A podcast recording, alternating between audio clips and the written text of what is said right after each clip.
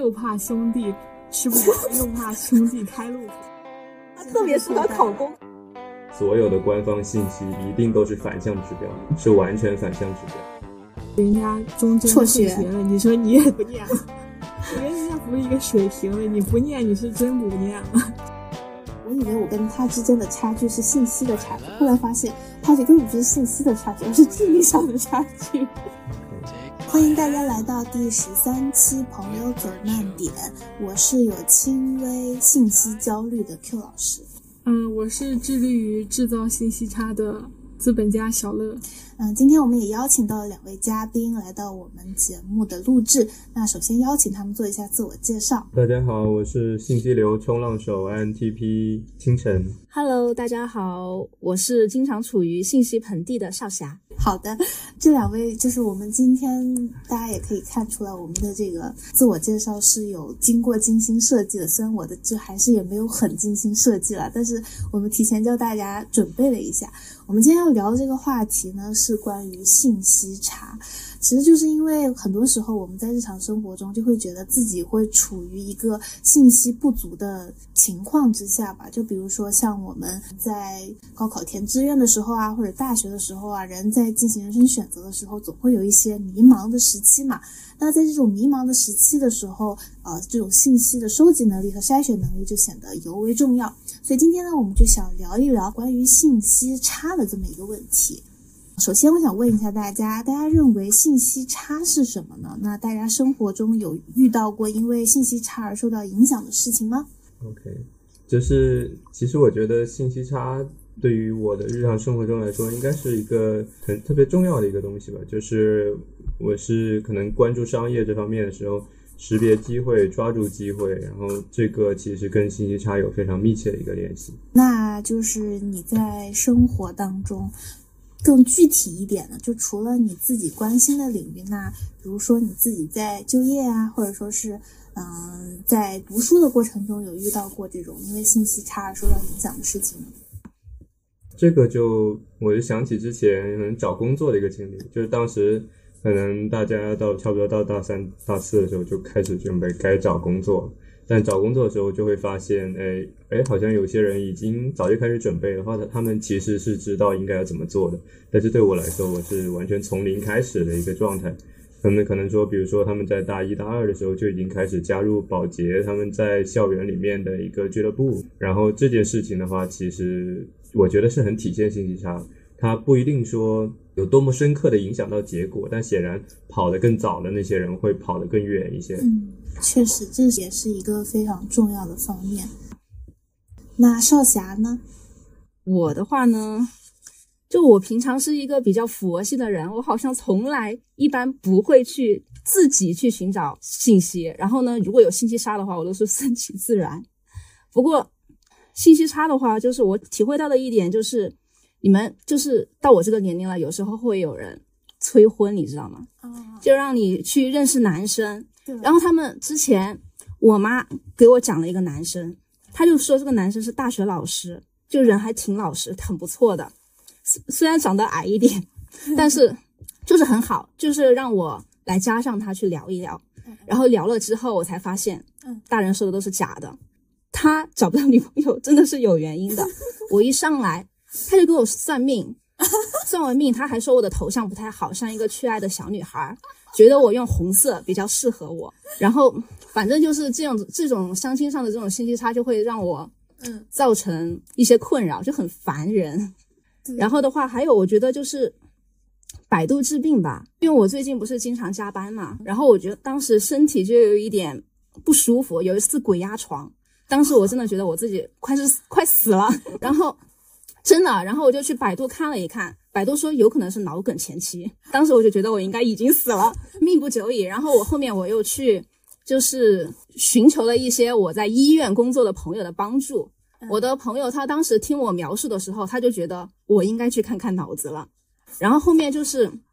然后我们又根据我的状况又相当于是进行了沟通与交互嘛，就是获得信息越来越多。然后他就发现我脑子根本没事，其实就是因为我睡觉的时候盖着被子缺氧了。就是当时真的吓得我很焦虑。我当时在想，我这个工作性质我也不太好请假，我该怎么办？对我真的觉得，就是这种百度上的问诊，这种医疗就很体现信息差。对，哎，就是我自我自己之前也是。就是有病没病，我都喜欢在百度上去查一下。你刚刚提到这个，勾起了我的一段往事。就是我当时是大一的时候，然后我刚去南京读书嘛，就有点水土不服。那时候就有一点急性肠胃炎之类的，然后结果就在那个急性肠胃炎的时候，我就感觉自己就是各种胃不舒服，但是当时没有想到马上去看医生。就只是说去百度上查，说有没有什么方法可以让我就是不用看医生，因为我当时自己去医院看病有一种抵触心理，我就各种在百度上查，结果查完之后就发现我自己可能自己给自己确诊为肠癌晚期，然后把我自己就是就吓得特别抑郁，就大概抑郁了半个多月，然后后来才意识到哦，我应该先去呃至少先去看一下医生，然后。去那种社区医院去打了一针，打了之后就一点事情都没有了，然后就是也是非常可笑，因为当时自己就是缺乏这种意识吧。那天在群里聊的时候，有一个听众朋友说：“水一百度会开，人一百度会死。”真的就是千万不要半夜，尤其是半夜睡不着去查查自己身体有什么问题。真的，我我经常干这种事，就是一到一点多我就。哎呀，最近这身上长了个疙瘩，哎，这啥疙瘩呀？是不是有点犯病了？什么病啊？荨麻疹什么的？就百度一下，一一查什么的，哎，说什么是皮肤病啊什么的，就各种各样的东西全给你出来了，弄你一晚上都睡不好，真的。然后我觉得，我觉得最大最大的信息差就是教育上面的。我觉得教育不管是你自我提升的一个手段，还是说。获取信息的一个手段吧，都属于。如果你在教育上出现很大的信息差的时候，其实是很影响自己的未来发展。就是我为什么想聊这个话题呢？就是当时我在考雅思的这个过程中吧，我就发现国内的这种信息啊，都是基本上属于二手信息。然后我就后来我就翻墙去 YouTube，然后去找了一些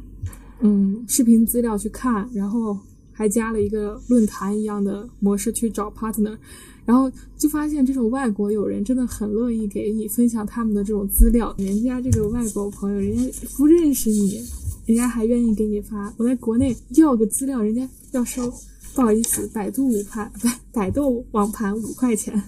我真的是，我感觉就是很奇怪的一个现象吧。然后甚至我主要是。这种其实国内的这种信息远不如国外的这种视频网站，它免费的这种资讯的质量会高，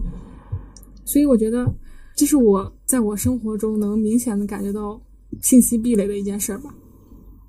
啊，那我来讲讲我生活中关于信息差的事情，其实就是自己之前在考研备考的过程当中，就包括究竟选哪个学校的时候，我当时听看翻了很多经验帖嘛，然后那些帖子上说，其实考研除了你自己的学习能力之外，更重要的一点也是你自己去进行信息收搜集的能力，就比如说你能不能找到合适的真题，就是联系到你想报考的院校的呃学姐，然后让他们给你。提供一些更，嗯，比较贴近一点的。指导和帮助，以及说你自己在考研择校报考的时候，你要关注到他的这个报录比信息，以及他往年的这种招生情况，以及有没有压分呀，还有说呃有没有一些不公平的现象。因为考研只能报考一个志愿嘛，我们在填报的时候，所以这个时候信息的搜集能力，以及你自己的能力的适和你这个就是考研的这个意愿的这个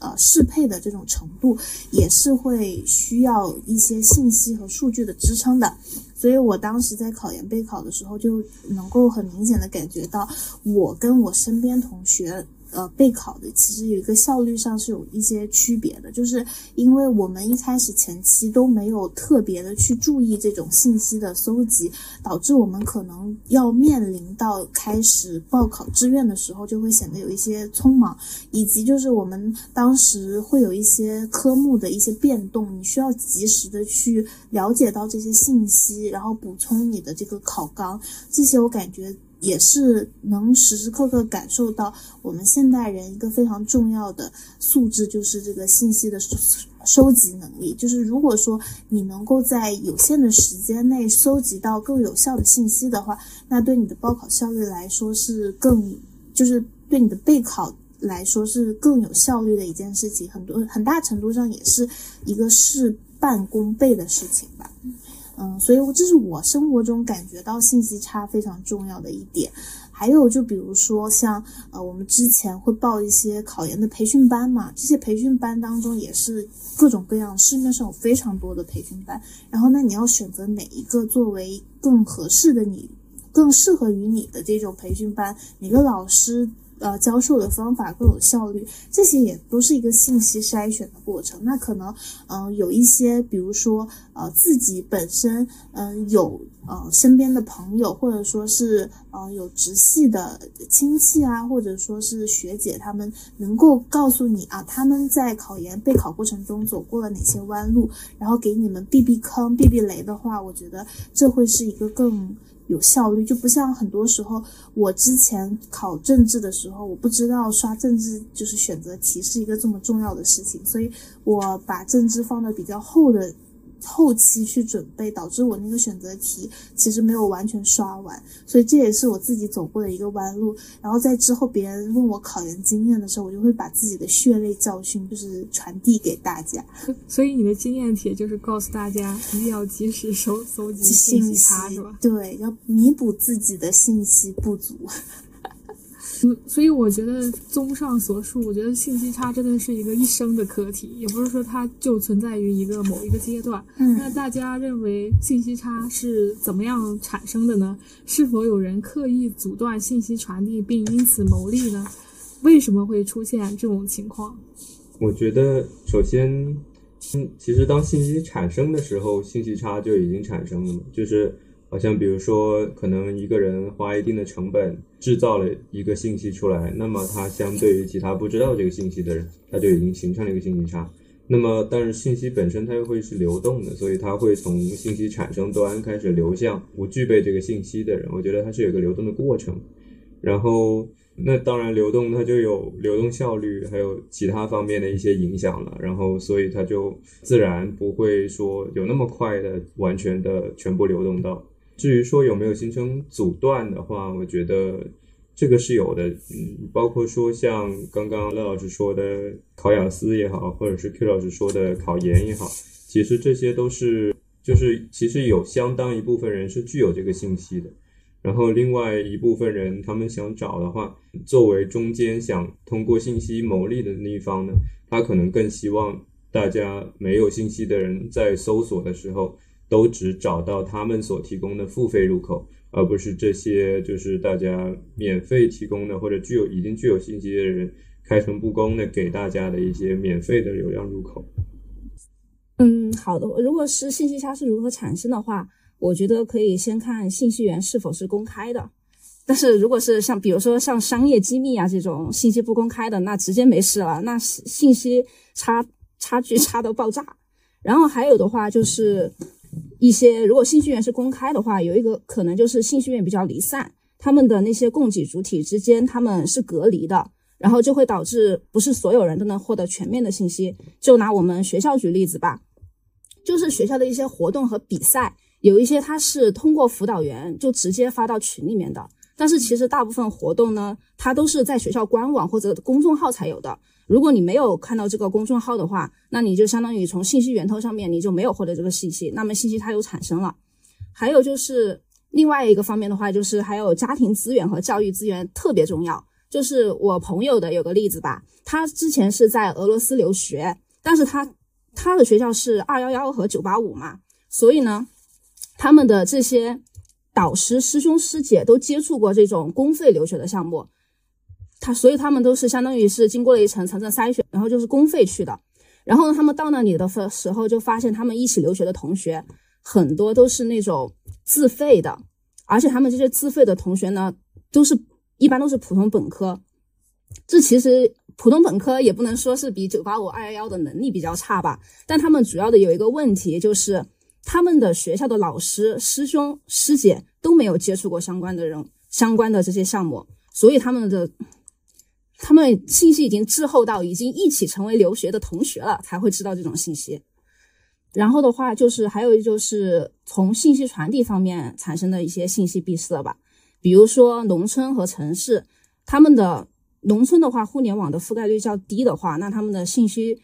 资源普适性也就比较低。我之前就是在网上看到一个例子吧，他就是就是姐妹两个人，她姐姐她是在农村学习的，然后他有一天他就在。一个地方就发现了一本很好用的辅导书，他就推荐给了他在城市学习的妹妹，然后他的妹妹就告诉他这本辅导书他们从小用到大，就是甚至到其实妹妹她是处于一种信息优势方，她都不知道这种农村和城市的差距，都不知道她自己存在于这种优势。还有一句话就是我们工作的话，就是因为我是财务了，有些时候不是会有那种发报报账的时候会有发票嘛。然后最近我们这个地方，相当于是十一月开始的时候会推行一种全电发票，它就是区别于之前的那种电子发票。如果是十一月开始用这种全电发票的话，相当于是会有税收优惠。然后就报账的时候，我就会发现有些客客商他还是在用特别旧的那种电子发票。然后呢，我当时就无聊，然后去看了他们一些付收款的一些开户行。我就会发现，他们这些相当于是用了全店发票的，基本上都是在地级市的开户行。然后有一些城镇的农村商业银行的话，他们基本上都是没有用那种全店发票的。然后最后一个就是就是信息的处理吧，就是相当于是信息传递的最后的一个部分了。哎，讲的这个也很生气呀。我们在工作当中，我们的重大事项上账的话，相当于是有一个文件要求的。必须要有它的附件，必须要有会议记录或者 O A 等附件。上级单位会把这个相当于是这种通知文件发到各个科室，但是这些科室他们不看，看了也看不懂。然后有一个科室就每次都报错，每次交了，但是每次都不理会，然后还会说我不知道啊，这个东西需要吗？哎，然后就很生气。这就然后呢，就是。是否有人刻意阻断信息传递，并以此牟利？为什么？就是还真的是有。就是我和独行王他是一个学校的嘛，嗯，他的时候，他有一次又给我讲了一个事情，就是他们有一个学学校的歌唱比赛，但是辅导员呢，他没有把这个比赛信息直接发到群里，他是发给了班长，但是班长就没有把这个信息发给大家。但是就是为什么呢？其实我有时候还是蛮相信荀子的性恶论吧，就是人之性恶，其善者伪。就是我觉得他们天生是追名逐利的，但是他就像就像这个班长吧，其实他就算把这个比赛告诉别人了，别人根本不会和他争第一、第二，因为他根本就不准备参加这个比赛。但是他还是不想告诉别人，因为他不想让别人参加，因为他的综合分会受到影响。然后最终就会影响他的评奖评优，所以说有时候他们阻断信息传递，有时候可能都不是牟利，他们只是相当于是一种保本策略。OK，我觉得少侠讲的非常的全面。其实我也是想说，就我想说信息差是如何产生的，主要是也是呃跟我们身边接触的群体有关系吧。我们人和人之间的就是这种信息的传递，很大程度上就是跟我们的这种社交媒体啊，还有包括人和人之间的口耳相传是非常有关系的。这是我们平时日常生活中传递信息的媒介。一，我觉得每一个人他肯定都是处在一定的认知局限和他的一定的信息的茧房当中的，所以说信息差是一定会存在的。那么。有可能是因为你身处的环境，它并不是一个信息流通速率非常高的环境。还有一个原因，也可能是因为，呃，你自己身边的群体也放弃了去对自己的这种信息。不足的这种处境进行一个修复，或者说是他想要更多的接触信息，没有这种想要去获取更多信息的欲望了。嗯，如果说呃，是否有人会刻意阻断信息传递，或者说是因此牟利，我觉得大部分的商业模运行模式应该都是会利用这种信息差，就是所谓的中间商赚差价，也可能是利用了一些信息差，还有包括我们之前提到的一些留学中介，也是因为他们自己。有过有一一些就是一些出国留学的一些资源，然后利用这种国内外信息的相对来说呃闭塞的一个状态，不是那么有效率，或者说是没有办法很好的筛选其中真假信息的这么一个处境，然后呃利用自己的身份的优势去创造这种。一定的利润，或者是建立一个留学公司啊，然后苦苦收钱，我觉得肯定是有人会刻意去阻断这种信息的传递的，因为他们需要通过这种信息差去进行自己的一个资本的积累。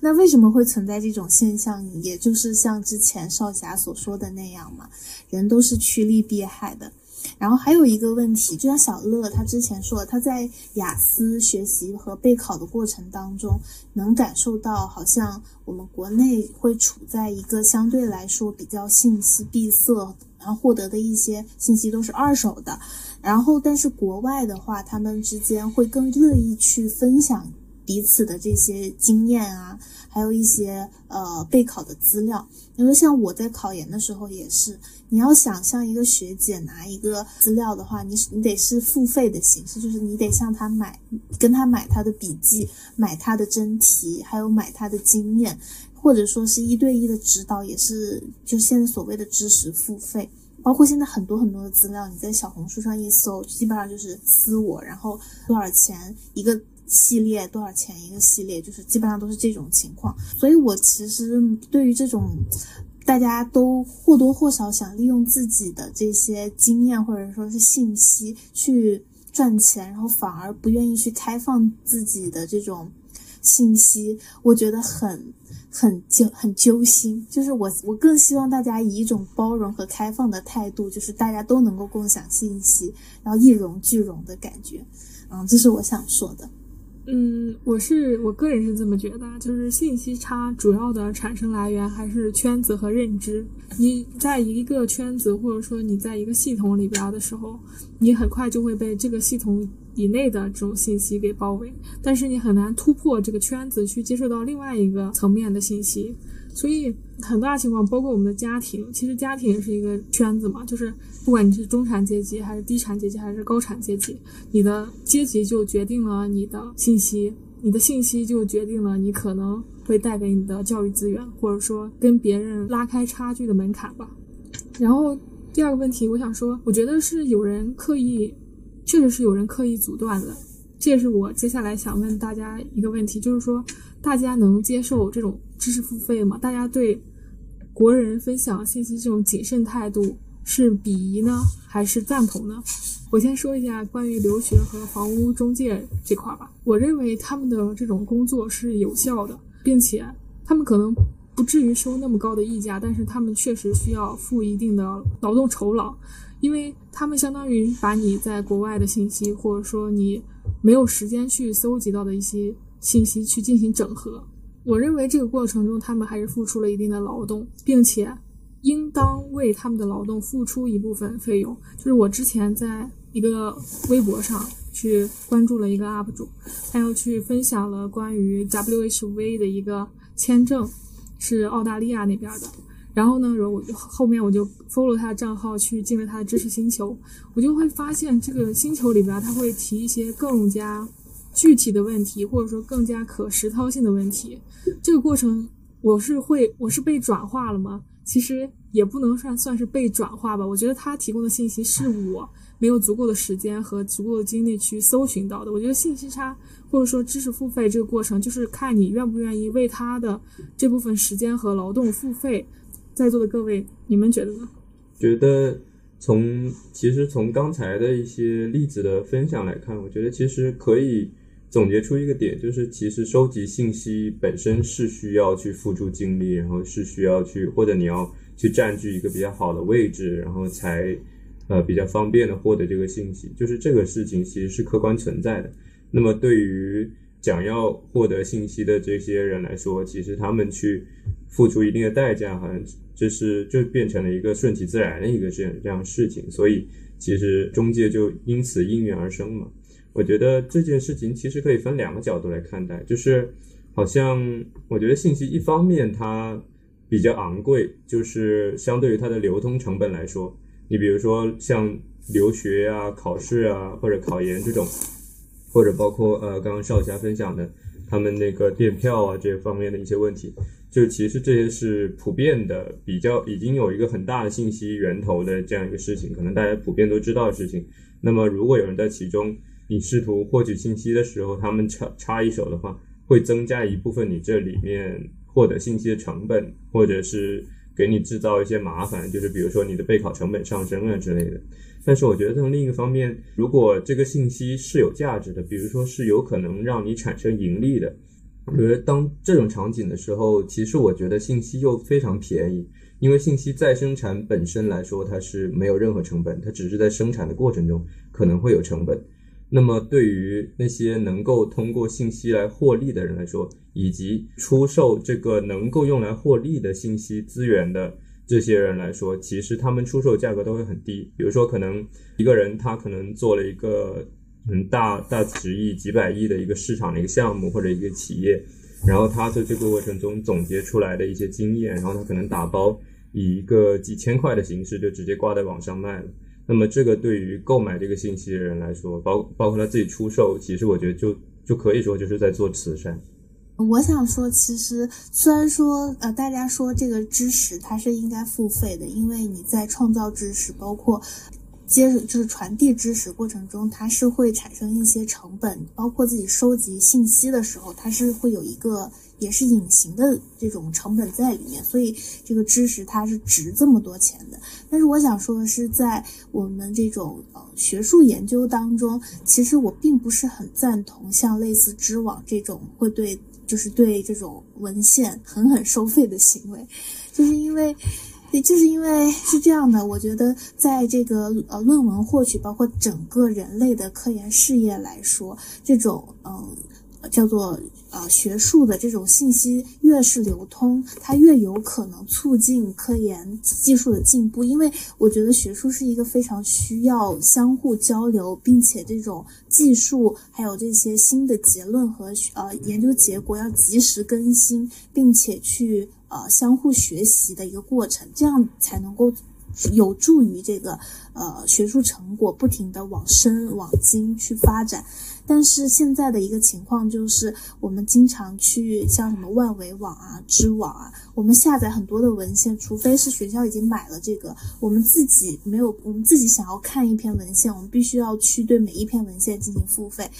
但是呃，像外网也是很多的这种期刊，但是不可否认的是，他们嗯，一定有可能有一定的版权意识吧，就是可能需要对这个他们呃做出整个成果的这篇论文。具有一个就是版权类似版权意识的东西，但是我还是想说的是，这种公共的学科知识还是有一个开源的态度比较好。然后，呃，就这就不得不提到我们一个非常伟大的网站，叫做 SCI Hub，就是你可以在 SCI Hub 上面搜集到任何你想要看到的外网文献，并且是免费下载的，就是非常棒。感谢你们，你们是无产阶级战士。干得漂亮！到时候，到时候 Q 老师把这个放在我们的延伸阅读里边。SCI Hub 的网站嘛，让所有科研人都知道 SCI Hub。你是打破信息差的第一人，可以对。而且现在中科院好像也出了一个，就是也是类似那种文献数据库，它是免费的。中科院自己有一个。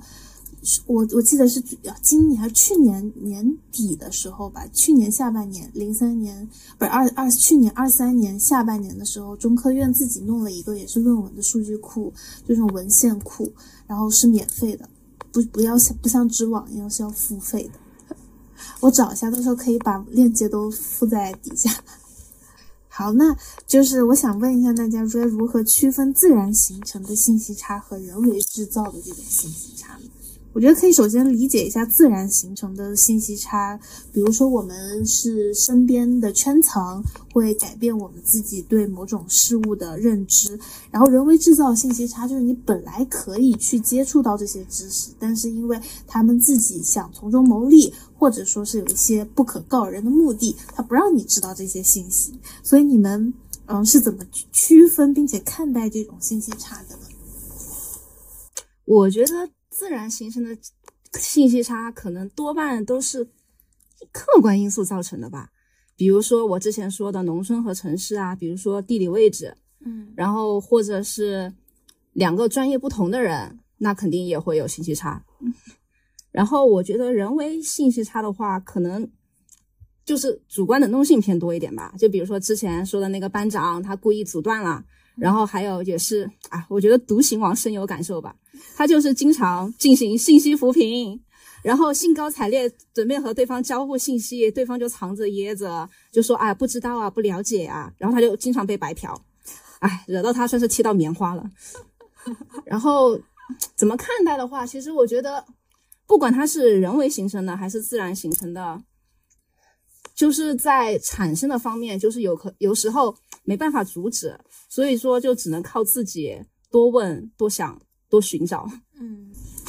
就感觉就好像，其实大家对于信息中介的态度是有一点又爱又恨的成分在里面。就是其实他们既发挥了自己的作用，但是同时呢，如果他们的位置过于膨胀，就比如说我们在信息传递过程中，我们需要一个平台，需要一个传播的人。然后，但是如果他们因此占据了这样一个生态位，然后把这件事情做的特别的垄断，特别的，嗯，就是太收费太高，然后这就会影响到大家的一个呃正常的一个信息获取。我觉得可能在这个事情上，就是呃需要去限制你，包括刚刚赵才说的班长这样的角色也好，就是这种信息流通的一些环节上要限制他们，呃，要让把他们。局限在一个合理的范围内，这样会好一些。嗯，我我是觉得这个自然形成的信息差是你无法在短时间内弥补出来的，就是它可能需要你一个长时间，或者说你整个家庭的一个努力，或者跨越阶级之后你才能实现。但是人为制造的是你，比如说通过钱啊，或者说通过信息的交互是可以达到的。我觉得主要的差别点是在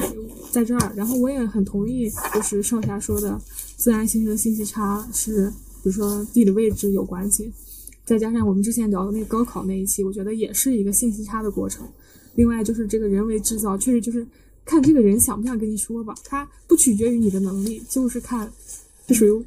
外因吧。所以我觉得可以总结一下，就是说这种自然形成的信息差，是我基于我们自身先天的局限性，包括我们的生长环境、教育环境以及我们家庭的背景，就是。短期内不可能改变，但是可以通过自己的长期努力进行改变的一个信息差。但是人为制造的信息差是我们并不那么提倡的，可能是出于某些个人私利所造成的这种信息的呃不平衡。所以这个是我们可以去倡导，就是通过比如说在信息传递过程中一个更公开透明的态度去监督，通过这些机制能够保证这个信息的有效流通。这个人为制造的信息。信息差是可以有效的去通过一些制度化的手段去有效的去避免，但是这种自然形成的信息差是要靠我们自己后天的努力才能够慢慢弥补的。但是就有一个问题，就是说你如何去规范人呢？我觉得人是可变性太多了，你没有办法去规范这个人他到底应不应该给他给你分享这个信息。我觉得这个问题最终他不也不会被制度化，就是看。是处于一个道德意识，你如果能道德绑架了这批人，他就会给你分享；如果你道德绑架绑架不了，人家就是想赚你钱，你也没办法，就只能等到我们实现最终梦想的时候才能解决了。我觉得，我觉得其实这里有一个权力结构的一个问题，就是其实所有的信息渠道，你什么贴吧也好，百度也好，其实它都是有一个平台载体去运营的嘛，然后以及包括信息的流通，它从产生方到。下面你比如说，呃，就是电票这件事情要实行的时候，它肯定有一个从政府到民间的一个信息流动的一个过程。就是其实，呃，从这些主体这种信息流通的载体上面去做一定的规范。你比如说，呃，你比如百度它搜索，它以前可能会做一些莆田系医院这些推广，然后通过我们去制约它，然后它开始在这方面会减少一些。我觉得这种这种方式是可行的。就如果愿意有人愿意做这件事情，而且它的权力层级比较高的话，这件事情是能做下来的。我突然就想到，就是用百度和谷歌这个差别其实还是很大的。就是我曾经试过在百度和谷歌搜一个东西，会发现百度出来前十条吧都是广告，广告全是广告，全是那种骗子。然后你去谷歌，只要你搜的是关键名词，你就会立马得到你想要的答案，并且很又快又准。我感觉就是让我或者说我们这一批人吧，就是不得不去选择用谷歌。而且现在国内大家都在用必应了吧，很少在用百度吧？不还有人在用三六零或者搜狐浏览器了吗？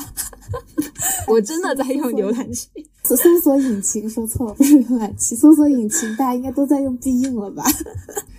只是因为之前不是百度还出了一个什么事情，就是也是一个百度问医的，然后耽误了一个病情，当时还闹得沸沸扬扬的时候，我还记得是高中的时候。对，魏则西就是魏则西事件，你看他就会放很多的广告啊，所以就需要有人就是有别的搜索引擎进行制衡。其实夸克好像也还行，但我用夸克用的少，大部分用必应和谷歌用的多。哎，那你说这种百度这种它形成这种模式，有没有可能也是因为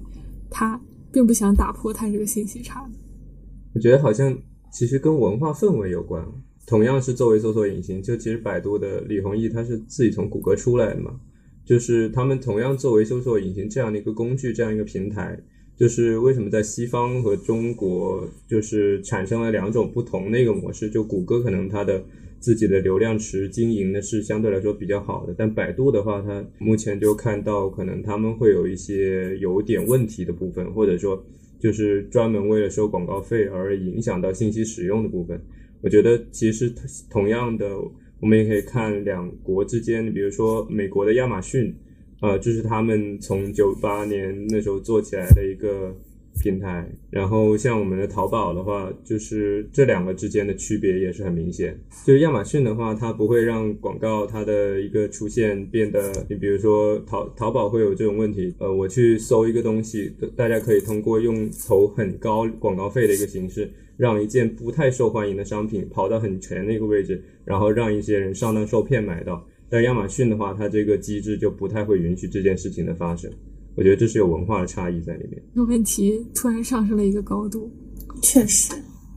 如何破除接收讯息时由于认知局限性而产生的这种心理障碍，这是我们一个。听友群一个群友提出来的问题，他就是觉得很多时候你哪怕接受到了这个信息，但是你又觉得这个信息它虽然有可能别人成功了，但是他不一定在你身上会成功。就比如说，他说他是自己搞摄影，他总觉得你要入门摄影，你应该要花很多的投入很多的钱，感觉是有钱人才能做的事情。但是他说他发现自己上手了之后，三千块钱就能打住了，而且他也一开始大家都不相信说这个摄影能马上就能赚到钱，但是他确实在小红书上自己。己盈利了，也赚到了自己的第一桶金吧，好像是。反正他就是觉得，很多时候，哪怕你知道了某些讯息，你不是因为某些信息中介的阻断，或者说是恶意扭曲信息导致的你这个信息差，而是因为你哪怕接受到了这个信息，你因为你自己没有对信息的筛选能力啊，或者说是对这个信息的接受程度不够，你总觉得啊，我知道这个信息，但我自己不一定能够利用这个信息去做出一些正确的选择。你们有没有遇到过类似？的这种现象，或者说你们觉得这种心理状态应该怎样去破处呢？我觉得话，其实这是一个非常普遍的一件事情，就是，嗯，对于每一个我我们其实处在一个这样的信息时代，我们可以接触到非常大量的信息。就是你想学习任何一项知识，其实你都可以找到一系列的大量的用于你基础铺垫的一个资料。但是，同样看到，比如说一个视频在 B 站上。产生了几十万的一个播放量，但是对于这几十万人人来说，每一个人所收到的效果都是不一样的。我觉得这个确实是最体现每个人水平的地方，也是拉开大家差距的地方。就很多时候，像高考的时候，我也感觉到，就是我有一个学霸同桌，然后呢，我知道他的学习方法是什么样的，然后我想去学习他，就是我有接触这种。呃弥补信息差的机会。我以为我跟他之间的差距是信息的差距，后来发现我跟他上跟他的差距根本不是信息的差距，而是智力上的差距。然后我认清了这一点之后，我释然了，因为我是一个有轻微信息焦虑的人，我会觉得，啊，大家都知道的信息，我也一定要知道，所以说我会各种去问东问西啊，然后去说，哎，你平时用什么参考书啊？哎，你做笔记的方法是什么呀？然后我一样画葫芦之后，自己照搬照抄的时候，发现认清了一个事实，就是这跟我信息差没有关系，就是智力上的区别，然后我就释然了。我是觉得这个这个心理障碍，这个就取决于个人吧。就是我觉得每个人都有相信自己能干成的事儿，也有相信自己觉得自己干不成的事儿，还是要客观评价自己。但是我是属于那种人，就是如果我想干一件事儿，我就会立马去干，我不会去说。先去否定我自己，先说啊，这个不行，这个不行。我就是先拿我现在能做的东西，我先去干一下出来。如果它真不行，我再退回来也没关系。但是我必须得去试一下。我妈嘴里我就是那种不撞南墙不回头的人，但是我觉得这其实可能也是一种一种勇气。我觉得一说勇气也有点太夸张了。但是我觉得不管是什么样的情况，如果你在接受这个信息差之后，如果你真的有勇气去试一下，说不定就有成功的可能性。如果你试都不试的话，那就是永远不会成功，你只能赚到你认知内的钱。如果你认识不到这个事情，那你就别想它了，你也别想用它来赚钱，或者说也别想用它来成功。我的话，我好像我完全没有这种心理障碍，因为我真的特别佛系。我可能他可能跟我说了这个事情，我就我我只会赞叹一句：“哇操，好牛逼！” 然后我就真的就是那种他强任他强，清风拂山岗，随便他。就是如果这件事情我想做的话，我也不是指望他成功。我想做，就是因为我觉得他短时间可能给我一种乐趣，成不成功无所谓。我我很喜欢就是少侠的这种性格，就是其实很多时候我们处于一种，就是你总觉得啊自己处于一种信息差当中，就会有一种焦虑，觉得。我是不是跟别人差了很多？但是后来发现，你哪怕知道了别人有多好，但是跟你又有什么关系呢？就是你哪怕补足了你这个信息差，你该不行的还是不行，不是因为信息的不行，而是因为你人不行。不可以这么说。在我心中，Q 老师就是最棒的，所以我觉得你就像小乐说的那个问题很好，你哪怕接受那个信息，到底行不行？你要试一下才知道吧。实践是检验真理的唯一标准，你要你只有试过，你才知道啊，这个信息到底是真的还是假。虽然它可能会存在一些什么试错成本之类的问题，但这都都是大家自己去结合自身情况进行考量的。就是我们不，我们在这里的建议就是不要给自己设限，不要看到一个信息觉得先天性的就去否定它，觉得不可能，就是人。人的认知是要不断的突破的，要打破自己的固有成见。其实你也得客观评价自己，你千万别那个乔布斯人家中间辍学了，你说你也不念了。所以就是客观评价自己，千万不要人家人云亦云。下一个问题：信息如浪潮，互联网真的能够帮我们打破信息差吗？网络世界如何评判信息的准确性？如何筛选和分类信息呢？我觉得，其实就是我作为一个 I 人，我作为一个 INTP，我其实是觉得生在互联网时代是非常非常幸运的，因为可能就是我的前辈们，或者说在互联信息时代没有那么发达的时候，他们可能需要通过书籍或者找很多的书信，或者说要还需要跟人互动才能获得信息。但现在不用，就是 I 人只需要在电脑面前点点鼠标就可以获得，这简直是一件无与伦比的美妙的事情。至于说就是怎么样能够判断，就是当你接受到这种信息，你应该如何去处理它们？我觉得最重要一点其实是要建立一个自己最基本的一个分析体系，你得要有自己的一个基本的一个资质去分析它。如何理解这个资质呢？我觉得可能可以说是建立该领域的一些基础的知识，然后以及基础的分析工具。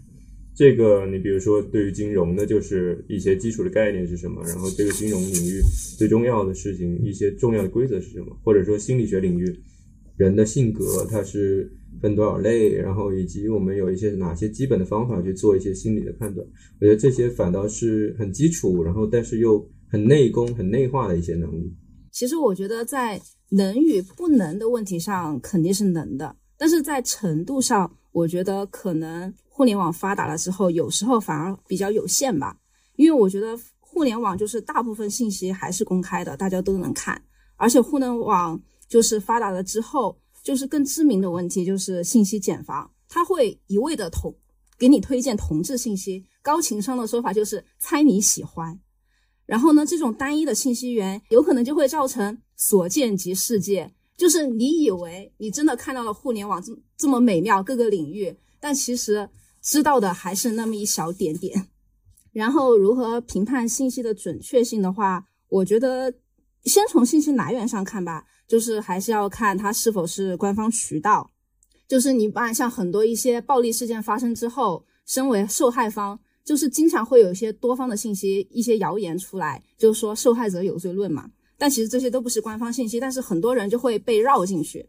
然后还有一个就是要检查多个信息来源，就比如说你要多看一些不同的官方、不同的媒体，然后不同的 APP，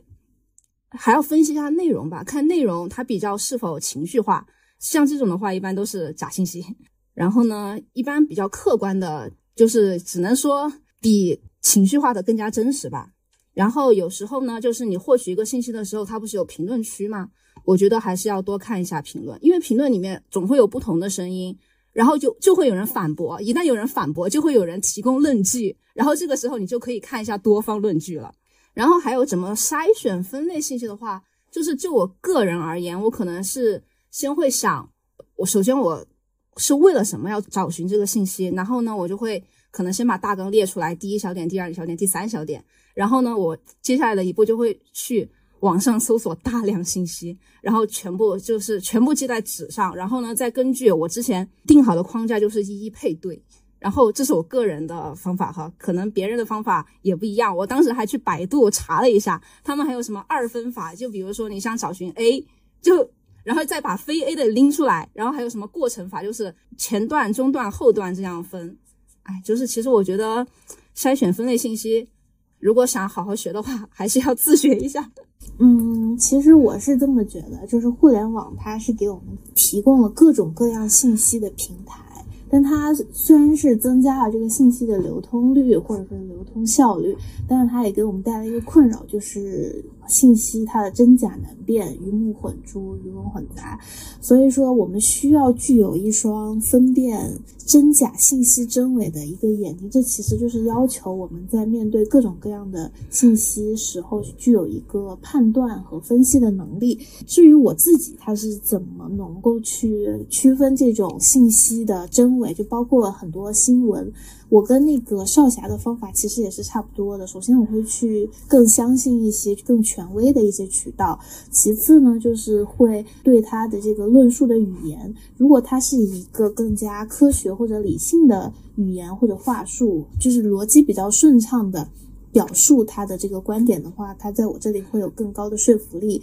然后还有包括他举出的论据，他可能更。据就比如说，它论据的来源是源自于某一篇 C 刊，或者是更前沿的文献，那这它在就是这个信息在我心里就也会有更高的信度。但是如果说互联网真的能够帮我们打破信息差嘛，就是我觉得互联网它能够给你提供信息，但是它。并不一定能够打破你的信息差，因为它的一些假信息无疑之中也是其实是增加了你打破信息差的难度，就是一些假东西混杂在里面，你。无法确定它到底是不是真的的时候，其实也是增加了你自己去辨别信息的一个成本。所以我觉得真正能够打破信息差的，还是得靠我们身边，就是一是你自己提升自己的认知水准，然后你身边的圈层，包括你熟悉的朋友，还有你的老师，他们能够给你对这个信息的辨别有一个更有效的指导。我觉得这是比互联网更有效的一个方式。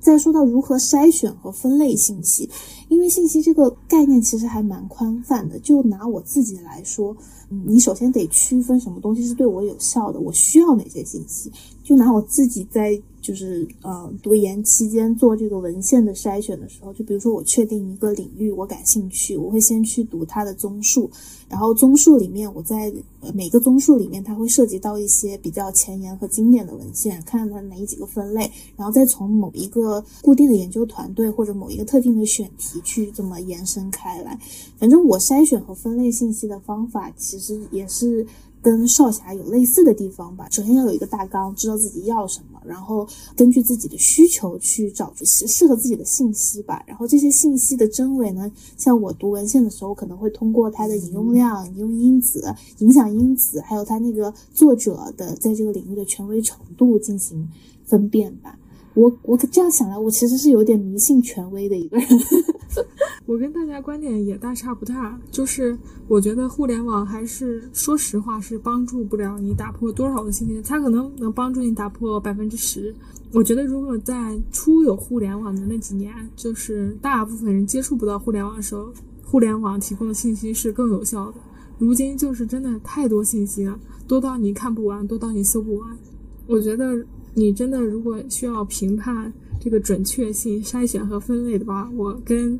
清晨我们俩，我我跟他的观点基本上是一致的，就是我觉得还是你需要建立一个自己的这个系统，包括说你对这个行业啊，或者说这个领域吧，你需要有一个自己的知识系统，或者说你真的去了解。虽然说我说刚才说我第一次你可以去试试，但是我觉得更多的你需要去评估一下。你要去稍微稍微那么理解一下，你即使没做过，起码你看过，没吃过猪肉还没见过猪跑嘛，对吧？你得先了解这个，然后你再去评判一下这个知识是否有用于你，是否有用于你现在的阶段。有的知识它甚至，比如说它可能在你起步的时候有用，你起步到百分之一万的时候，它可能就没用了。所以你一定要评判它这个知识是否在你当下这个阶段是有用的。我觉得这个过程还是需要。自己下真功夫的一个过程，不是说你通过一些技巧就可以立马实现。对，那我们进入下一个问题。下一个问题就是，你们觉得信息发布者的身份和社会地位是否会影响你对信息的接受程度？就是出于我这个迷信权威的人提出的问题，大家来解答一下。我觉得毫无疑问是的吧。你比如说有权有势的人，他们在网络上说的话，他就会自然的广泛传播。比如说，其实马云是一个特别喜欢说没营养话的人，然后在早几年他特别火的时候，就是他的一些特别没营养话都会在网络上得到非常广泛传播。但是你去试图从里面理解到一些什么的话，好像又空无一物。然后你包括还有最近一些翻车的人，比如说有个叫刘润的，不知道大家有没有接触过，就是他讲一个商学的课程，然后。事实上，有人去拆他台的时候，发现他其实是收了特别多的钱，让那些人来曝光，然后以至于他自己说的信息都是假的。所以，网络世界真真假假，假假真真，很多时候都是一些不怀好意的传播。就我个人而言的话，就是还是会比较相信一些官方吧，就比如说人民日报、光明日报、新华社这种类型的。然后呢，比如说可能像我身边的人，像独行王之类的。可能就比会比较相信，然后像比如说像我妈的这种，我一般就不行了。她可能是肯定是从某一个朋友圈里面看的，所以说可能我也算是比较一个迷信权威的人吧。但我有时候其实，哎，这么说好像也有点不太好。有时候也不会全信，毕竟我有时候觉得真的，有些时候官方也只会真的会把比较美好的一面爆出来。我非常认可少侠这几句话。其实我看官方新闻这几年是越来越少。我大部分接受的途径是，如果我信服这个 UP 主，或者说信服一个权威、一个领域里边一个大佬吧，我觉得他说话有逻辑、有思想的话，我就会信他的。这是关于地位。但是我觉得大部分我接受度更高的时候是身边人提供的信息。当然不是说随便就是找一个人拉过来跟他聊这个事儿就是信息，就是你可以。筛一些你身边一些好朋友，然后跟他们交换信息。我觉得这个时候是我接受度最高的时候，因为我觉得他知道我想要什么，我也知道他想要什么。此时的交换或者说接受度达到了一个非常契合的一个程度，所以我觉得，嗯，并不一定非要有身份有地位。如果他这恰好能提供你所需要的时候，这个人那他出现就是完美的。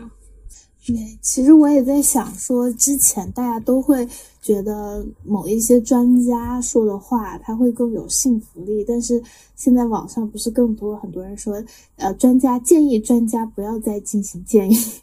就是希望希望专，因为很多专家他顶着专家的名号，但他提出来的一些观点并不是那么的符合大家的实际需求，就有点太过于乌托邦，太过于理想化了。反倒是我们身边的一些人能够针对你的具体情况去给出你的一些建议。会更有效一点，但是我我觉得，你就比如说像这种网红张雪峰，他还有之前就是就是给你进行一些择业建议的这些网红的这些博主，他们可能不能算是某个领域的专家，但是因为会受到大家的追捧，就是他的流量会比较高，大家都比较相信他说的话，他肯定本自己本身是具有一定的专业性的。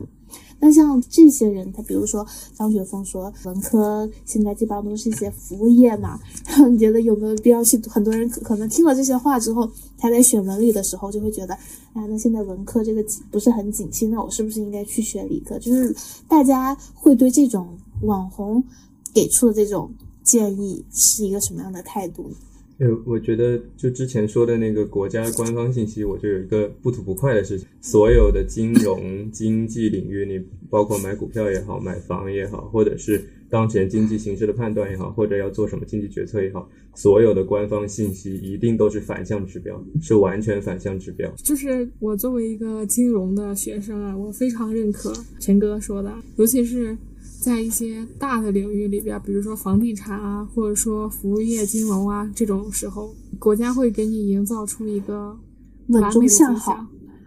稳中向好。其实它里边已经被虫吃干了，挖尽了，你都看不见。但是皮儿是好，皮儿给你包的完完美美的。那关于 Q 老师刚才说那个网红的那个事儿，我觉得可信可不信吧，就是。它确实会给你打破一些信息，但是它的可信度有多少？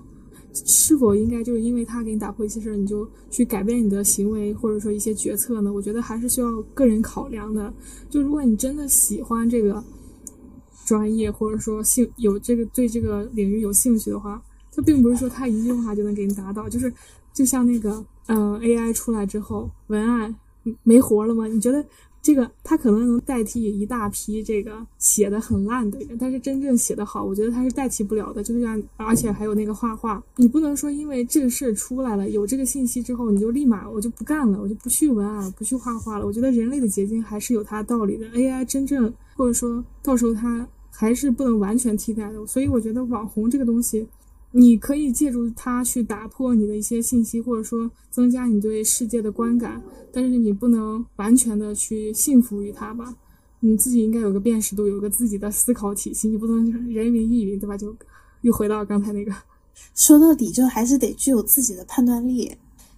嗯，那我们进入下一个问题。那我们为什么需要信息差呢？信息差有必要打破吗？我觉得这个问题的回答可能很简短。我们当然需要打破信息差，就我觉得，就是起码不要让自己在信息流动的这个阶梯上取决处在一个相对后的位置，因为其实就是信息作为决策的一个参考。然后，如果你始终能在一个最后才收到信息的位置的话，你就会处于一个被动的一个状态。我觉得这样是很不好的。就对于不管你是处在什么样位置上，你是什么样的职业，你在什么样的人生阶段，其实这个事情其实都比较重要。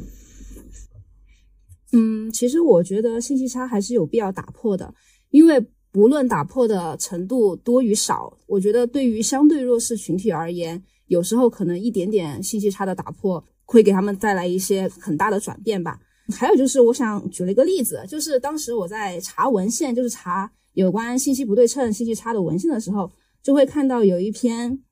这个文献叫做《大学生存在性别歧视吗？基于虚拟配对简历的方法》。这篇论文它是中国人民大学在一八年发表的。就是虽然它被论文其实时间是有点久了，但我觉得还是挺有借鉴意义的。就是它里面有一个结论啊，就是在学历、学习成绩两方面优秀的女性，她们遭受的就业歧视较高。那他们就给出了一个解释，就是用了一个统计性歧视理论解释。就是该理论的前提其实就是信息不对称。就是因为在劳动力市场上，雇主是不清楚求职者真实的劳动生产率的，它就只会根据求职者本身的人力资本和其群体的平均人力资本来判断这个情况。然后呢，相当于是，哎，就是学金融的应该比较知道，他们会有一个方程，就是比如说阿尔法嘛阿尔法的话，它会表示一个个体的人力资本水平在雇主判断中的所占比重。但是，一般而言的话，就是雇主认为男性的阿尔法会大于女性的。但是，其实你想一想，在在一些偏远地区，女性获取信息的途径本来就比男性的低，这就导致女性的他们的平均的人力资本其实。本来就是比男性低的，所以我就觉得张桂梅老师她办女校就是的意义，就是在这一点也很那个的。就是这种信息差的话，其实从应聘者角度来说的话，在自身水平同样的情况下，那么女性应聘者就可能更会错失良机。那么从雇主的角度来说呢，就是也可能会让他们失去更有竞争力的员工。但是这种打破信息差的方式，其实其实也很简单，就是增加提升英语水平和增加实习经历就可以了。因为这两个方面呢是同实际工作更为接近的，就可以起到良好的信息传递功能。所以我的结论就是，大家还是好好实习。然后呢，就是另外，我觉得信息不对称主要是就是信息差嘛，它主要是会造成一些不好的问题。比如说学金融的应该知道啊，就会造成一些逆向选择的问题。那么逆向选择最终造成的就是劣币驱逐良币。然后还有一些就是道德风险问题，就比如说财务造假。这种事情一爆出来了之后呢，因为管理者更知道他们自己的财务状况，然后呢，但是股民又不知道，然后最后财务造假事情一爆出来，股价大跌了，受伤的还是股民。嗯，我觉得就是今天感觉是金融专场，就是大家都，就剩下的三位嘉宾都是有金融和商科背景的，然后说了很多我平时没有学习到的这种。专业术语，我今天也是有收获。然后我今我想说的就是，我们其实生活中无时不刻都是存在这种信息不对称，包括信息差的这种现象的。我们为什么会需要这种信息差？可能就是因为有些人他就是借此去。获取一些自己的，就像之前那个班长一样，他可能会借此保证自己的一个，比如说什么绩点啊、综测啦这种参与的这种成绩。然后还还有一个问题就是，我觉得我们生活中这种信息差是不可避免的，但是我们这种信息差其实是有必要去打破的。但是也有一种观点认为，这个信息差没有必要打破。就比如说，我们现在本来活得已经很好了，但是当你知道了有比你活得更好的一群人的时候，心里你就会觉得不平衡。你一旦不平衡了之后，你就没有办法安于你自己的状况，你就会产生一些不必要的焦虑和内耗。这是一部分，就是从个人层面讲，为什么不愿意去打破信息差。但是就我自己个人的观点来说，我觉得你从长远和个人成长啊，还有包括自身能力提升的。角度来看，打破信息差都是非常有必要的。因为我们现在讲的这种所谓对于信息的收集和筛选能力，更多的是作用于我们在进行人生一些重大决策和选择的时候，需要信息去辅助我们进行一个更为正确的选择。可能又有鸡汤会说，世界上从来没有什么正确的路，只有我们的努力才会让我们的选择显得正确。肯定有这种话说。但是我觉得，我们还是可以在自己的能力范围内，尽可能去收集一些有效的信息，去帮助我们做出一些更为正确的抉择。所以说，在选择大于努力的今天，很有必要去尽可能的打破这种自身的局限性。广泛的收集信息，做出自己更有效的抉择，哪怕就是在我们进行选择之后，然后你也可以通过一些收集的信息，提高你走这条路啊，或者是在你这条路上前进的一些工作效率。就比如说我们在科研。呃过程中采用哪种绘画软件啊、作图软件啊、文献阅读软件呀，还有文献整理软件啊，这些东西是可以通过师兄啊、还有老师啊、师姐啊他们的这种口耳相传可以进行推荐，也减少了一些你不必要的呃自己去探索和摸索的时间吧。所以这是我觉得就个人而言非常需要打破信息差的一个原因。还有在社会层面，就是如果说有一部分小部分群体，他真的是掌握了这种信息绝对的信息优势，他掌握了最前沿。的这种消息，而且他进行了一个垄断，他不告诉剩下所有人的话，这种长期持有某种特殊的这种，应该我不我不知道该怎么去形容这种，就我不会一个特别专业的词汇去形容它，我就是觉得类似一种信息垄断吧，有小部分人持有的某种可能对社会造成重大影响或者经济发展造成重大影响，长期某一。小部分人持有，我觉得这个东西它是不利于社会的整体进步和发展的。因为这种精英吧，他们可能自诩为精英，觉得我是精英，那我可以掌握这部分资源和信息，然后我可以用我自己的能力去去帮助整个社会变得更好。但是我觉得还是应该以一个更开放包容的态度，尽可能去打破信息差。其实我觉得很多网红他们在考研择校啊，还有高考择校当中，去帮助一些可能偏远闭塞的同学，帮助他们进分析整个国家的这个就业形势，从这个角度去给他们进行一些指导啊、咨询。这个呃，其实就是一个打破信息差的过程嘛。我觉得这其实是有意义的。就是可以一定程度上弥补我们在高考填报志愿的时候，由于身边家长对你这个专业了解不足，然后你觉得啊，身边人都去报这个，你也去报，就是避免这种盲目的现象嘛。所以我觉得，呃，这种工作还是很有意义的。应该就是无论从个人层面还是从社会层面，这种信息差还是有必要打破的。可能是因为我自己不是那小部分信息的持有者，我就支持打破。但可能如果我自己现在有享有某部分独家小道消息，我就会跟大家说，哎呀。这种就是我自己长期努力才得到的结果，这是我靠我自己努力挤入的圈层。那你你要想知道，那你也可以去努力啊。那凭什么我自己努力得来的东西就得免费无偿的献给大家？但是因为我现在不是这样，所以我的立场就是啊，我支持所有人，就什么无产阶级联合起来，让我们一起打破信息差，实现开源。突然燃起来了。嗯，那我就接着 Q 老师那个话题聊一聊。我觉得大家现在起码大家立场都是基本上是趋于一致的。我先聊一聊 Q 老师说的那个身边的人，就是因为我是关朋友圈已经两年多了嘛，然后我就其实身边人的这种信息啊，或者说一些怎么说，你看着过着很好这种光鲜亮丽，确实会给我造成一种焦虑。我就会觉得，哎，好像自己没人家厉害，所以。也不是说能力吧，可能是运气啊，或者说某一方面考试技巧没人家好，我觉得是这样。就是有那么一句话，就是说，又怕兄弟吃不饱，又怕兄弟开路虎，对吧？就是说，你一方你一方面你又害怕人家过得不如你，你又怕他过得比你太好了，就是人总会处于这么一种境界。然后我讲第二个，就是说 Q 老师说那个垄信息垄断。就是在经济学里边有个很有趣的图啊，就是那个倒 U，我不知道那个清晨知不知道？就是当垄断的时候，他这个厂商或者说这部分人他是获利最大的，所以人家为什么要抛弃他这个获利的可能性去给你传播这个信息呢？我觉得这个过程是不可能的，除非我们真的就到了那个共产主义。社会主义终极阶段的时候，这个信息有可能被打破。但是如今，这个信息绝对会掌握在少部分人里头。如果你想获得这个信息，要不然你跟他关系好，要不然就是不管你通过什么途径吧，反正他不可能是完全免费的给你提供这个信息。我觉得还是不太可能的。然后我们就最后一个问题。那作为普通人，该如何弥补信息不足的情况呢？大家有什么建议？我觉得就是，虽然我们今天聊了很多信息差，就是好像信息差的本身是一件特别重要的事情。当然，我们也是作为一个议题来讨论的时候，它就会集中在这上面。但是，我觉得其实作为普通人来讲，完全不必因为信息差而去焦虑，或者觉得我跟别人有差距，就是因为我他们有一些我所不知道的一个信息。其实不是的，其实对于社会上的绝大多数人来说，其实我们更加重要的是提升自己的一些基础的能力，然后以及可能适度的，比如说在信息搜索方面的一些素质或者筛选方面的素质，我们就已经能够满足我们日常生活的一个需要。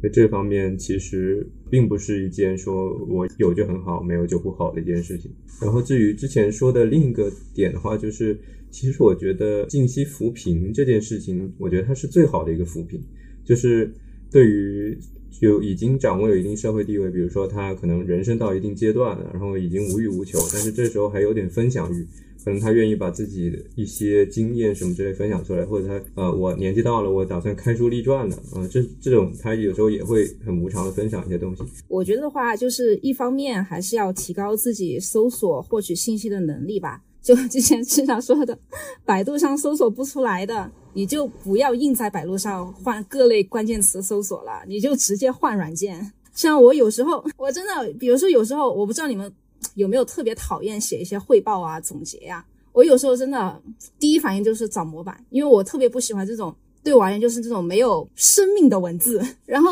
所以呢，就是百度上那些模板都是哎什么垃圾呀。然后这个时候就是我反而会去会去 B 站上面找，B 站上面真的很多，有些人真的是他们自己写的。然后还另外一方面的话，我觉得还是要厚脸皮多问吧，因为有时候你就是你问的人，你可能问之前你都会觉得，哎，你会给他预想，他可能就也不知道吧。但是这个时候你也许还是要问一问，就是没可能就可以可以触他支线的 NPC，他可能会说啊，这个我不知道哎，但是我有个朋友他是这方面的，我帮你问问他。这个时候就很好。总而言之，要厚脸皮问，多思多想多做，嗯。嗯，就是作为普通人，我们首先。呃，大部分人应该都有意识，觉得自己是处在一个可能是信息不对称的地位当中。那如何去弥补这种信息差呢？之前清晨跟少侠说过的东西，我他们说的非常好，那我就不多赘述了。那我想说的是什么呢？播客就是一个非常好的去弥补信息差的平台。为什么说现在年轻人都在听播客呢？就是因为有不同领域、不同呃职业还有不同身份的人，他们都喜欢在这个播客平台上分享自己的经验。那么大家多多。收听播客是不是就能弥补一部分自己的经验上的缺失呢？还有比如说书本，我们也可以多读书呀，因为一本书是另一个作者他一生智慧的结晶，总结了他的人生经验。那你可以通过读一些书籍，然后也可以分享到不同的人生经验，然后得到这些很宝贵、可能有助于你进行决策的二手经验。然后就像我们朋友走慢点这个平台，虽然说呢，我们可能分享不了什么特别前沿的有价值的信息，但是我们会召集各行各业的朋友。然后这些朋友，我们平时也会在群里面去分享各自的所见所闻，分享自己的观点。那这也其实是一个打破信息差的过程。所以我觉得广泛交友也是一个非常棒的。所以朋友走慢点也是这么一个想要去召集大家在一起共同分享知识、分享信息，然后能够跟大家传递，尽可能尽我们的能力去传递有用信息的这么一个平台。所以如果感兴趣的听众朋友们，不仅就是可以关注我们的节目，也可以扫描我们简介双的下方的二维码。加入我们的听友群，跟我们分享你们有价值的信息。然后我们这里所有的嘉宾都出自于我们的听友群，大家都非常的友善，气氛都非常的好，所以就是期待大家的加入。好了，我的广告打完了。那我们最后说一说几句吧，就是我觉得作为普通人，就是其实我们在互联网接触的。这种三手、四手甚至五手的信息是居多的。普通人，你尽量还是需要在可有尽可能的情况下去多去看一些书啊，多去找论文，去搜集一手的资料。然后，但是论文这个确实不庸置疑的是，它确实是个好的途径，它能让你获得一手资料，比你去找那些二手的、三手的要更直接一点，更快速一点。所以我觉得普通人多去搜寻有用的资料，然后辨别你所需要的吧。另外就是 Q 老师说的，多来听我们播客。我我之前想到我有个同学，然后我当时很震惊他一个行为，就是刚研究生刚开学的时候，他是健身嘛，然后他为了科学健身，他在知网上搜索，就是拿拿他的这种健身作为关键词，搜索二十三十几篇文献，把那个文献整理成了他的健身。笔记就是去学习各种这样各样的健身知识，我当时就一整个大震惊。我说，就是无论干什么都要专业性这么强，但是无疑说这是他可能是个 J 人，对我觉得他是个 J 人，而且我觉得他就是那种无论干什么就一定很要科学、理性、规范，就学任何入入门任何一一项爱好，就比如说我们的一个爱好，可能就是多看看一些有趣的视频啊或者什么的，就半入不入的入门了一个爱好，但他就是。要一个非常科学，然后宏观，然后有体系的去学习一门爱好，然后开始这个健身。我当时就是一整个大震惊。好奇问一下，他练的怎么样？就是看起来还是不错的。他也在那他还挺牛逼的，就是他居然通过查知网完成了就是基础的这个铺垫。其实这是一件他在一般成本上可能得要四五千花找健身教练的事情，他居然自己完成了，这是极大毅力的，很牛逼这个人。对，而且他是自己给自己制定科学的饮食计划，就是一般不是私教会告诉你应该吃什么，他是根据查文献，然后自己给自己定量，然后根据自己的身体情况，然后去给自己做这种健身规划，就很牛。对，此子此子必成大器。他特别适合考公。我之前说那内卷文化那个是对于国内的这种东亚内卷文化，呃，其实内卷这个词就是当时在研究东亚的一个种植问题的时候，就是在论文里面提出的。我记得那个时间点可能大概是在一八一九年。那时候第一次在知乎上看到“内卷”这个词冲到热榜前面，然后以致到后面几年的话，它已经成为一个非常普遍的一个词。然后我觉得，其实为什么我们国人对于信息分享持有一定的审慎的态度，就是因为有一定的这种资源相对不充分的一个东西在里面。然后从另一个方面看的话，国人信息分享太多的另一个问题就是，可能我们有些时候会遇到一些特别不珍惜的人吧，就是说。当我们去跟他分享一些信息的时候，他们完全没有一副就是好像想获得这个信息，或者是试图要跟你对话，或者是对你心存感激这样一件事情。可能也是由于这种本来大家分享意识就已经很差，所以有一部分人其实没有学会怎么样去跟别人正常的进行一个分享的互动，然后以至于这件事情在有有有时候进行分享的时候体验就更加糟糕了，可能。你遇到的是一个完全不会跟你进行有效的互动的一个个体，但是呢，如果像比如说跟 Q 老师或者跟乐老师，如果我们之间进行一些信息的交换的话，其实我们我相信我们双向之间都是完全敞开的。那这种话就是，其实当我们呃有了解对方，或者觉得对方是指呃就是有效分享的一个个体的时候，其实我们还是很乐意去分享这个事情，并不会说就是觉得每一个人都是要屏蔽自己的信息分享这样一件事情。还但很大程度上是因为我们之间没有利益冲突吧。如果说有利益冲突的话，可能会有一些影响。比如说，如果我们都是同样的行业内，我们在做同样的事情，那我当然希望我的信息对你不是单向透明的。但是这个事情在于我们普通的一些交互中，其实也相对比较少。就是真正产生竞争这件事，也也是比较少的一个情况。嗯，我是觉得，不管是你是竞争，还是说你在市场上想吃这么一块饼，大部分人你是做不到那个巨头的位置。如果你真正做到巨头，你跟别人分分享也无所谓。但是更多的人是希望把这块饼做大做好，然后去里边分一块这个蛋糕，并不是说想着说我比你今天多一点信息，并不代表我们能一起把这个事儿做大。其实就跟咱们国家现在要做这件事是是一样的，就是要把这个共产经济给弄起来。但是如果大家都不努力这件事的话，这件事完全不能得到解决。但是。并不是说这个时候存在信息差，确实说会有的人比一些人信息更多一点。嗯，怎么说呢？就是我觉得最终的目的标目标吧，大家都是一样的、一致的，把这个饼做大，然后你能分到的更多。更多的时候，在市场上并不是说属于一个相互竞争的一个关系。包括就是我自己家里做广告行业，就跟同行之间其实是有一个交流的，就是说，哎，你们最近在做什么项目？你们是在干什么？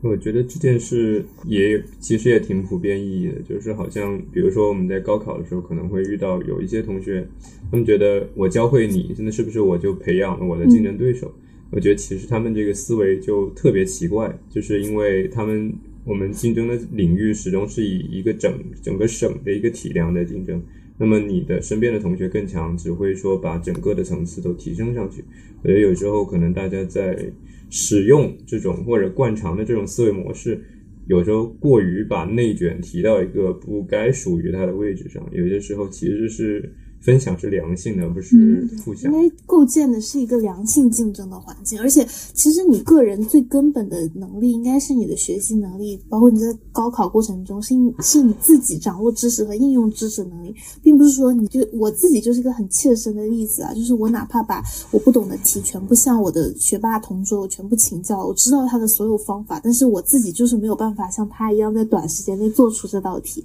就是很多时候你会发现，你哪怕获得了有效。到的信息，你去再去使用它的过程当中，也不是说你只要掌握了你就能够去使用，就有时候跟对，这是跟个人能力有更大的关系。所以说，虽然我们处在一个信息缺位的情况之下，但是信息并不是决定你竞争力的唯一要素，更重要的是你个人和自身的能力问题。所以我觉得，与其这样，不如大家就。信息公开透明，各凭本事。你有能力的你就往上走。如有些人他可能就自己能力不足，但是他依靠某些信息可以走一些捷径之类的。其实这种情况是大存在，但其实这并不公平。就是我们想要构建一个更加理想化的社会，就是各凭本事竞争，信息公开透明，各凭本事，这才是一个有有更大格局的一个思维方式了。说得好，不要拘泥于自己掌握的一点小道消息，就是走捷径，慢慢走才是最快的，欲速则不达。不要拘泥于走捷径。我们今天呢，其实就是就。小乐主播他个人的一个困境，延伸出了一个关于信息差的问题。我们从信息差是什么，信息差如何产生，以及我们如何意识到自己在信息差的地位，包括我们。如何去筛选、辨别有效的信息，以及这个信息差是否有必要打破这些问题，嗯，做了一下我们自己观点的一个输出和阐释。同样呢，大家也提出了一分享了一些自己打破信息差的一些方法和辨别信息差的方法，希望能够帮助到听众朋友们。最重要的事情就是听播客也是一个非常有效打破信息差的方式，所以大家记得关注，然后你们的评论、点赞、收藏就是对我们最大的支持。好，谢谢大家，今天的节目就到这里结束了。我是 Q 老师，我我是主播小鹿，我是少侠，我们下期再见，拜拜，拜拜。